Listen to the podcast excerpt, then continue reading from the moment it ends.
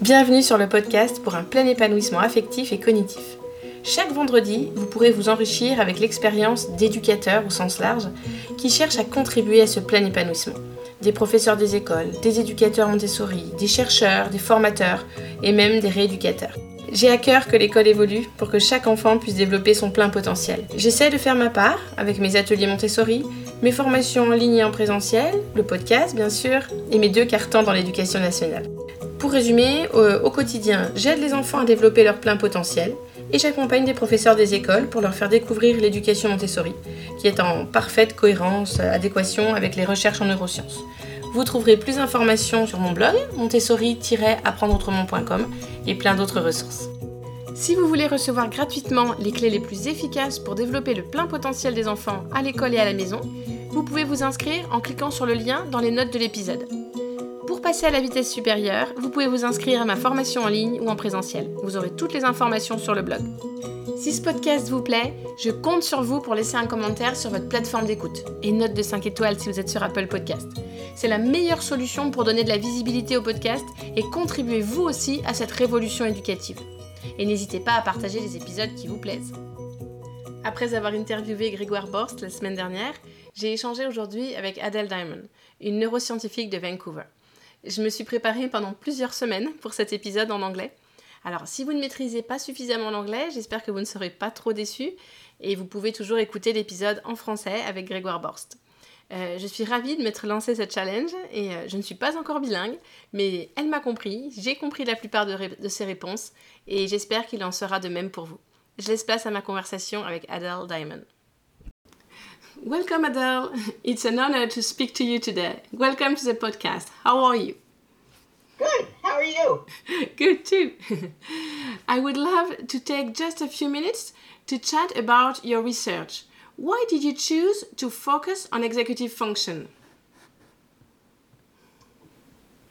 I got into neuroscience because my advisor in graduate school, Jerry Kagan, was all excited about the changes in babies' behavior in the second half of the first year of life. He said babies all over the world show the same cognitive changes at roughly the same age. And he was so excited about the fact that this couldn't just be experience because their experiences are too different all over the world. You know, there had to be a maturational component if this is happening at roughly the same time all over the world. And Jerry's jumping out of his seat. He's so excited. Well, obviously, the maturational component was going to be in the brain. And it turns out that one of the classic tests for studying babies' cognition is a test devised by Jean Piaget called A not B. It's a hiding test. And it turns out that that's exactly the same test, well, almost exactly, for studying the functions of prefrontal cortex in monkeys. It's called delayed response in neuroscience. So that gave me the idea that maybe the maturation that Jerry was interested in was in prefrontal cortex. And the cognitive functions that prefrontal cortex subserves are executive functions. So that is how I got involved in executive functions. okay. And what is your personal experience as a young learner and a thinker, and how did it influence your research? Interesting. So I started out in anthropology and sociology. And anthropology has really influenced my work because I am interested in um, the qualitative aspects. I'm interested in seeing the behavior. A lot of people collect the data and just look at the numbers. They just look at the computer printout of the numbers. But my background in anthropology said look at the behavior. Because if you look at the behavior, you'll learn much more than what just what the numbers can tell you. And that has really influenced my work, my research. Mm. So let's dive into this idea of executive function. So much of your work is focused on executive function and why it is a critical factor in determining people's success in school and later, later on in life. Those core executive functions, would you, would you like to describe what they are? Yes, so there are three core executive functions. One is working memory, holding information in mind to work or play with it. Let's say you have um, uh, a lot of errands to run today. And first, you just think of them in the order you remember them. But now you want to think of the most efficient use of your time. How can I order my route of doing these errands so that I do it most quickly? If you do that in your head, it takes working memory. Um, to think about the past or consider the future is working memory because you're doing it all in your head. To remember what I said earlier and relate it to what I'm saying now is working memory. So that's one. Then there's inhibitory control, um, which is, is um, a little more diverse than working memory.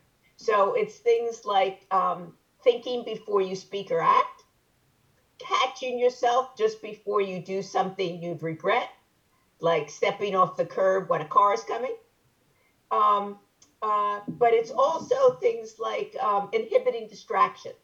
So trying to focus in on what somebody's saying, even though maybe there's a lot of noise in the room. Um, a lot of people working at home during the pandemic have had to use a lot of selective attention, especially when they're young children vying for their attention. And the third core executive function is cognitive flexibility. Um, being able to see things from different perspectives, being able to attack a problem from a different uh, way of thinking, um, being able to find a way around a problem, being able to switch from maybe thinking about um, our differences to thinking about our similarities. So those are the three core executive functions, and from those work from those uh, planning and problem solving and reasoning are built, and they're higher level executive functions. Okay. And what is the best way to understand executive function as it relates to educating our children and raising them to be independent and self sufficient? It's hard to think of any aspect of education or life that doesn't benefit from better executive functions. For example, you want children to stay in their seat and raise their hands. You don't want them to be taking things from other children or bothering other children. You want them to be able to focus on their schoolwork and complete an assignment, even though maybe it's boring or it's difficult or there are more fun things to do. Um, I can't think of any aspect of life that executive functions wouldn't be beneficial for. It's beneficial for making friends and keeping friends, for marital harmony, for not getting in trouble with the law, for being able to think creatively in your job or in your life. There's nothing I can't think that wouldn't benefit from good executive functions. Okay. And tell us a little bit about how working memory plays an important role in creativity. Well, to be creative, you need to think of things in different ways. So you need to be able to play with them in your head, which is what working memory is about. So maybe I'll relate A, B, and C one way, and now I'm going to uh, disassemble that and relate them a different way. Um, uh, in um, in order to to be creative, you need all three executive functions. You need working memory to be able to hold this in, he- in your head and play with it. You need inhibition so that you stop thinking about it the old way you stop being stuck in the old way of thinking. You inhibit that and, and can go to new ways. And all of this is subserving cognitive flexibility, which is what creativity is all about, thinking outside the box. Mm. If somebody has, hasn't been able to solve this problem, how can we think about it in a new way, approach it in a new way so that we can solve it? That's what cognitive flexibility is all about. Mm. So we we just don't need we don't just need uh, working memory. We we need uh, three of uh, all of them, all of them. Yes. Yes. Okay. And I heard in another. Your English is excellent, by the way. Oh, I try. I've been learning English it's for excellent. a year, just a year. and I heard uh, in another podcast the importance of balancing the flexibility in the inhibitory control and focus. What do you mean by that? Well, you can be so good at focusing on on just looking for what you're planning to look for that you miss what's most important. So the example I gave was a study where they asked people to count the number of photos in a newspaper. Some people finished in a few seconds, others took minutes. And it's not that anybody was a faster counter than anybody else. The secret lay on page two, where in big block letters it said stop counting. there are 43 photos in this newspaper. But some people were so good at selectively attending only for images that they didn't pay any attention to the words. And many times we can think we know what's important, so we're only looking for that, and then we end up missing what is really most important. okay, and I know that so much of your work is about the value and the benefits of some of those lovely activities outside play, children engaging with nature. What are they learning through play? You learn everything. Um, uh, let, well, let's let's uh, start with social dramatic play, like um, playing cops and robbers. Well, you have to remember what role you picked and what role your friends picked, right? So if you're planning the robbery, you don't want to accidentally tell the cop. That would be disastrous. You have to remember who has what role. And um, let's say you're doing a, a, um, a, a play about family and you pick the role of baby you can't all of a sudden get up and drive the fancy family car. You have to stay in character. Babies can't drive. You have to inhibit that. And then your friends may take this scenario in ways you never imagined because you're doing it on the fly, right? You're just making it up. So you have to flexibly adjust to wherever your friends take it. It's challenging all three executive functions and you're having fun. Mm. Anything that involves sports, you have to flexibly adjust to what's happening on the field. You know, maybe somebody's in a position you didn't expect, or who knows what's happening on the field. You have to be uh, attentive and you have to adjust. You have to remember the plays that you practiced. You have to inhibit maybe the, the temptation to want to make the goal yourself and instead pass it because that would be better for the team. Um, uh, um, all of these, you know, so many play activities require executive functions. Walking on a log in the woods, you have to pay attention and concentrate, otherwise, you fall off. Mm. Um, and being in nature and doing sports are also good for reducing stress. And stress is a, something that really disrupts executive function. So it's also wonderful to be in nature and to exercise because they help us de stress and that helps our executive functions. Mm. And uh, now moving uh, and now moving on uh, on to oh sorry and now moving on to storytelling. I know you are a huge fan of storytelling. Why?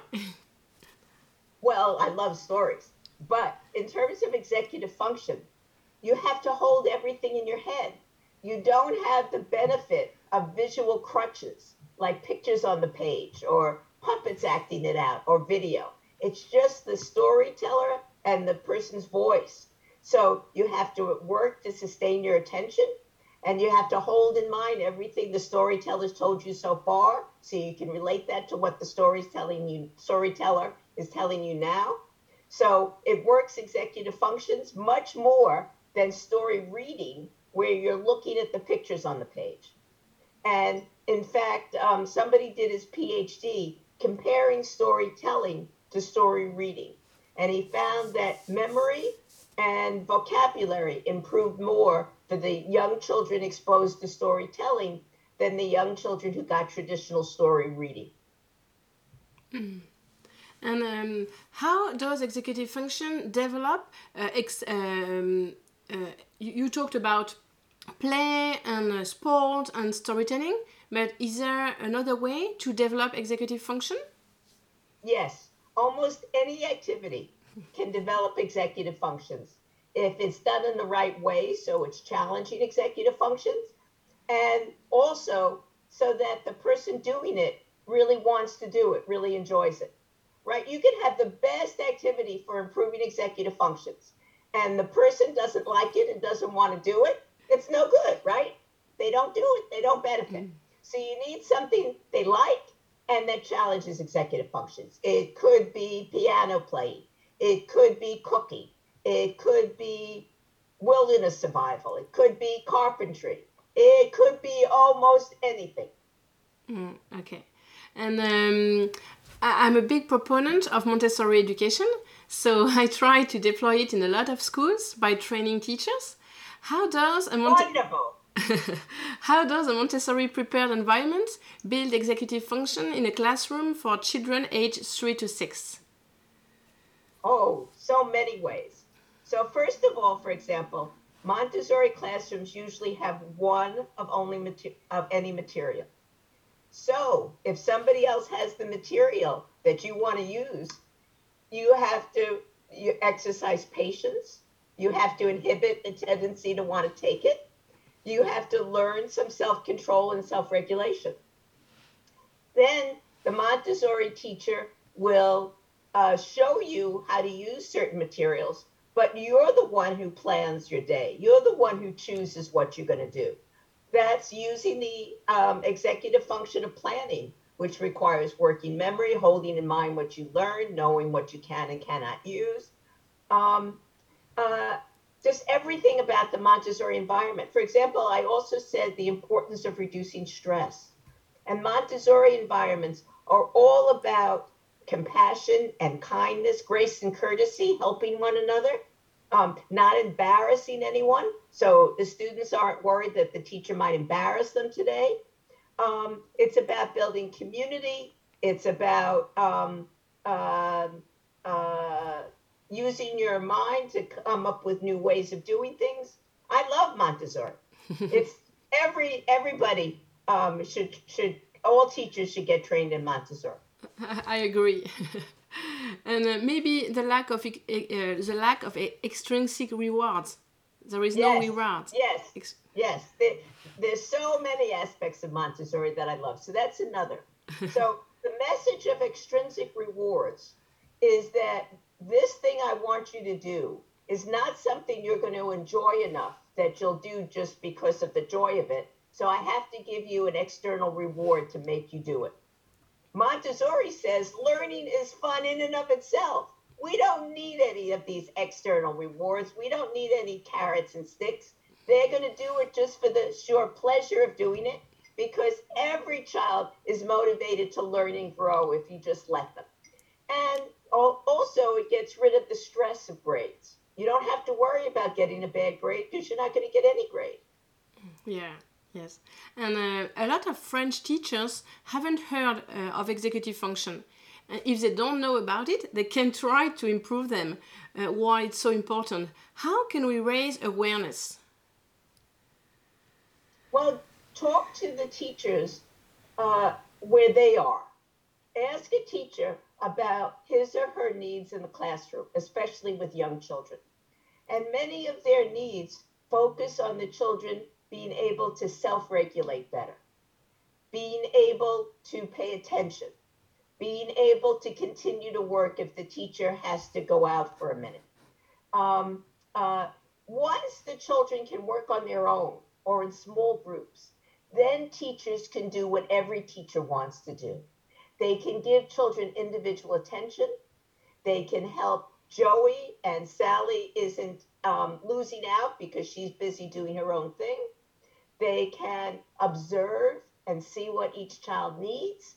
Um, children can work at their own pace because let's say you're better at math than me. You can go way ahead in math. I can go way ahead in reading, and it doesn't matter because we're working on our own. You can work on what interests you today, and I can work on what interests me today. It's a win win for everybody. So start with what teachers say they need and want in the classroom, and then how executive function addresses exactly that. Mm, great. and um, can we develop our executive function in adult, adulthood? Uh, I guess it's never too late. Yes, executive functions can be improved at any age from babies through octogenarians at any mm-hmm. age. Um, uh, let's see, you only improve on what you practice. So if you get computerized cognitive training and it trains only working memory, you're only going to improve on working memory. And you may only improve on exactly the working memory that you trained in the computer. You, it may not generalize even to other aspects, even within the narrow band of working memory. Um, I think the biggest hurdle to improving executive functions later is our self images. If you have already an image of yourself that I can't do this, I'm mm. no good at self control. I'm no good at paying attention. I'm no good at being a student. Then it's very hard to change that. So I think neuroplasticity is no problem. The brain can change at any age. What's less plastic, I think, is our image of ourselves. And that's why I think it's important to get in there early and have children uh, form good, healthy self images. Mm. We have to trust ourselves. We can do it, even. Uh even if we are adult. Absolutely. It's, okay. Do it at any age. Okay.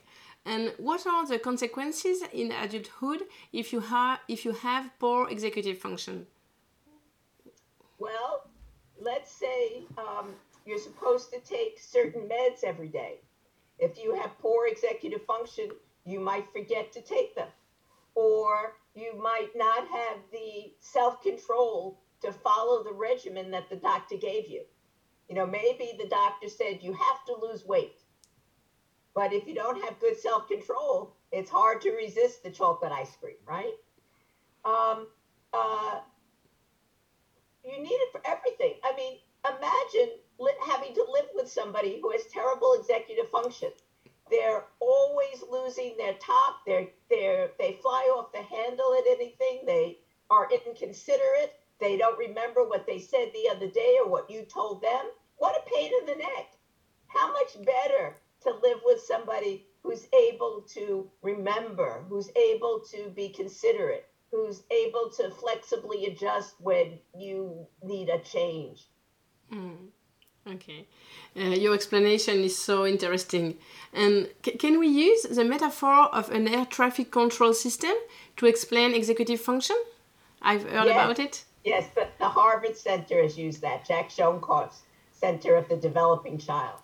So that works. Um, executive function is top down control. So it's like the air traffic controller um, trying to manage things. So that works. okay.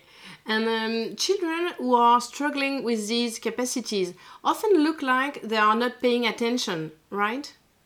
Yes, they often look like they're uh, discipline problems. They're that they're intentionally misbehaving, and often, especially if they're young or they don't have good executive functions, it's not because they don't want to do the right thing. It's because they just can't do that yet.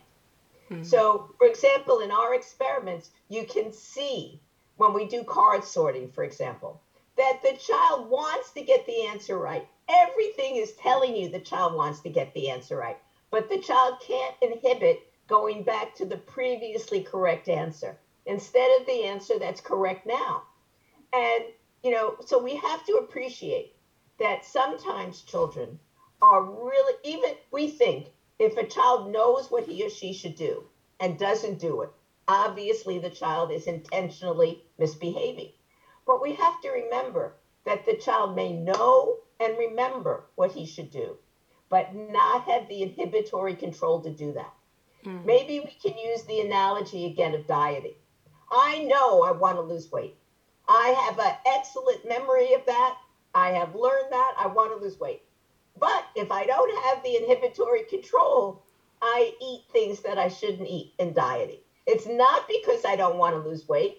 It's not because I'm a bad person who's trying to defy the instruction to diet. It's because I don't have the good self control. And that's so much more true of young children who don't have the self control that we adults have.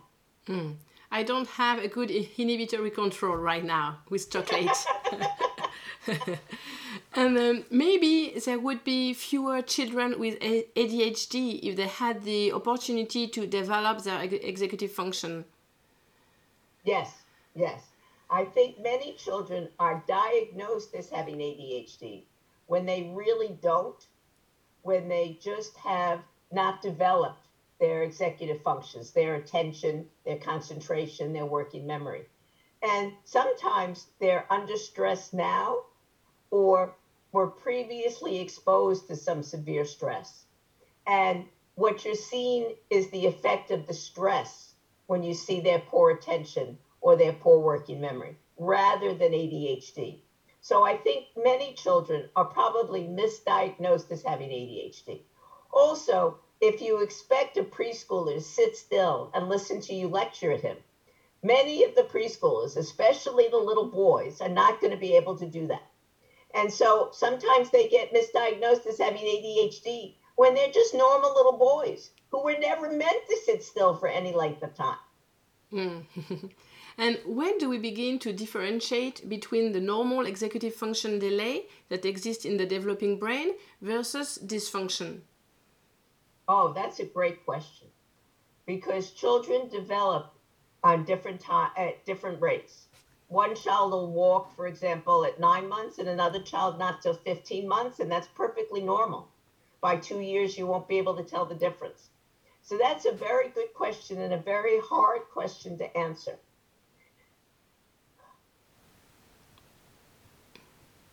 I think a lot of times it's a mismatch of the environment and the child. The child needs instruction in one way, and we're giving it in another way. And so many times, children who aren't showing good executive function need a different approach, need us to use cognitive flexibility so that we can help the child in a different way and figure out how this child is going to be able to do that because many of us could succeed if, if it was only approached in a different way. Maybe you're a visual learner and I'm presenting it just by talking. Um, maybe you need to use your hands to learn it more. Maybe you, you there are all kinds of differences among us. And um, one of the great challenges and great pleasures of teaching is to come up with the right way for the for the right student to, to make this happen. Mm. So teachers teachers should have a good uh, executive function too. yes, teachers need to be little scientists, not little scientists. They need to be scientists because they're constantly hypothesis testing. What will work for this child? What does this child need? What's going on here? They're constantly testing hypotheses. So we really need to respect the intellectual demands on teachers this hmm. is a very intellectually demanding career. And of course, it's also demands social emotional skills. You need to be caring. So we need to have much more respect for teachers. And at least in North America, we need to pay them much better. Hmm. And um, I think we can teach executive function skills in the course of doing academic subjects. We can work on executive function when we are doing math, literature, or science. But how? If it's not a Montessori school, how? Um, for example, in math, doing mental math is using working memory. So the more you have children do it in their head instead of on the calculator or writing it down on paper, the more you're taxing working memory. And uh, Gregor's and Olivier's work has shown in many other instances of math, for example. For example, let's see. Um, if I give you a word problem where I say, um, well, I can't think of one off the top of my head. Olivier has many of these, where um, uh, the words uh, will make you think of doing one math um, calculation like addition, but what you really need to do is subtraction. You need inhibitory control not to get fooled by the wording and instead do what's really needed. But, you know, any, for example, in reading, if you have one child read to another where the listener doesn't get to see the pictures on the page, that's essentially storytelling. And so, storytelling, I just said, works working memory and, and um, concentration, focused attention. Um, almost every subject will benefit from cognitive flexibility and hypothesis testing. Okay, we just did this science experiment and it didn't work. How can we change the science experiment so it will work? It's it's easy to incorporate executive functions into academic subjects. And then you don't need to add yet another um, course in the curriculum, which is executive functions. But instead, executive functions are part and parcel of every of every course: math, mm. science, phys ed, whatever. I get it. And uh, can you talk about Tools in the Mind, please? Yes, Tools of the Mind is a program developed by Deborah Leong and Elena Bodrova, which is based on the principles of Luria and Vygotsky.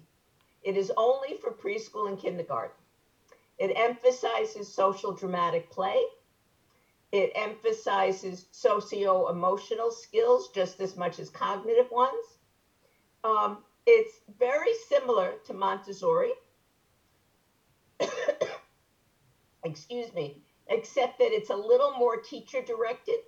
So mm, they don't let each child work on what they want. They'll say, okay, we're all now going to work on reading, or we're all now going to work on math. Um, but it's all about fun. It doesn't have external rewards. It, the teacher does what they call dynamic assessment, which is similar to Montessori observation, but um, a little more hands on. So the teacher will actually give some hints to the child and see if she can get the child to the next level. Normal assessment looks at what the child can't do. At this given moment, what can the child do or not do? It's like um, dichotomous. But dynamic assessment is saying, okay, the child couldn't do this at this moment, but is he about to be able to do it? If we give just a little hint, can he do it? What kind of hint will help this child be able to do it? So it's looking at um, uh, much more richly what the child is able to do than just dichotomous pass fail. Mm. Um, uh, let me think what else. Um, it, it's about community, just like Montessori. The, the students help each other, the students work together. Um, yeah, I like it very much. I like it very much. And what are the results? Are they learning uh, better? Yes, yes, they learn writing much better because most um, uh, preschool and kindergarten programs don't emphasize writing very much. And Tools actually teaches writing before reading. And the students get so excited about being able to communicate through the written word that they want to read, that they're begged to learn to read. Um, so it's great for reading, it's great for writing. And we didn't find a difference in math in our study, but Clancy Blair found that it also helps math. And definitely improves executive function. And if you can concentrate and pay attention and have the discipline to keep working, that's going to help in every academic subject. Mm. It's great. Uh, uh, last week, uh, next week, I'm going to interview uh, a woman uh, about Tool of the Mind in French. Excellent. Good. And uh, you you said that stress is a real enemy of executive function, and we are in the middle of a global crisis. How can we manage our stress? Um, go outside in nature if you can. Um, a mindfulness practice is wonderful, even if it's just taking a few deep breaths.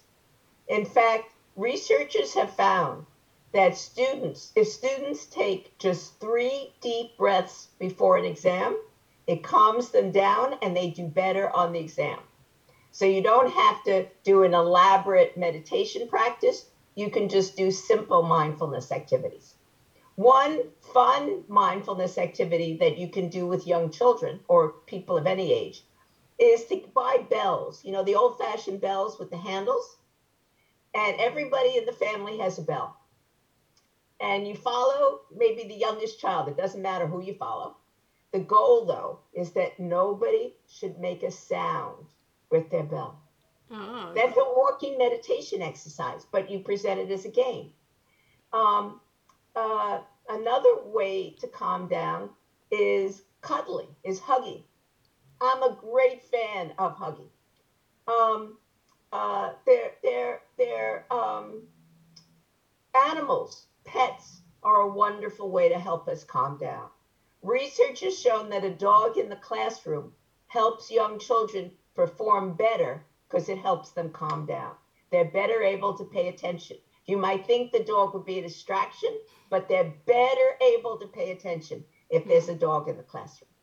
Um, uh, so you can do very simple things to help yourself and others calm down, and we need that now. We definitely need that now because we're we're it's such an anxious time.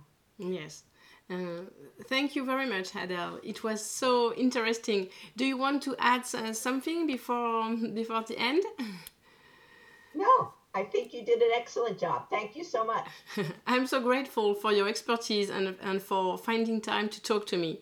Uh, I cannot tell you how happy that makes me, so thank you for being with me. You're most welcome.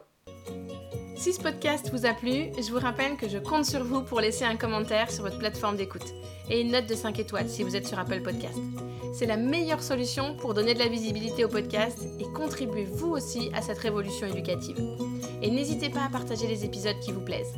À la semaine prochaine!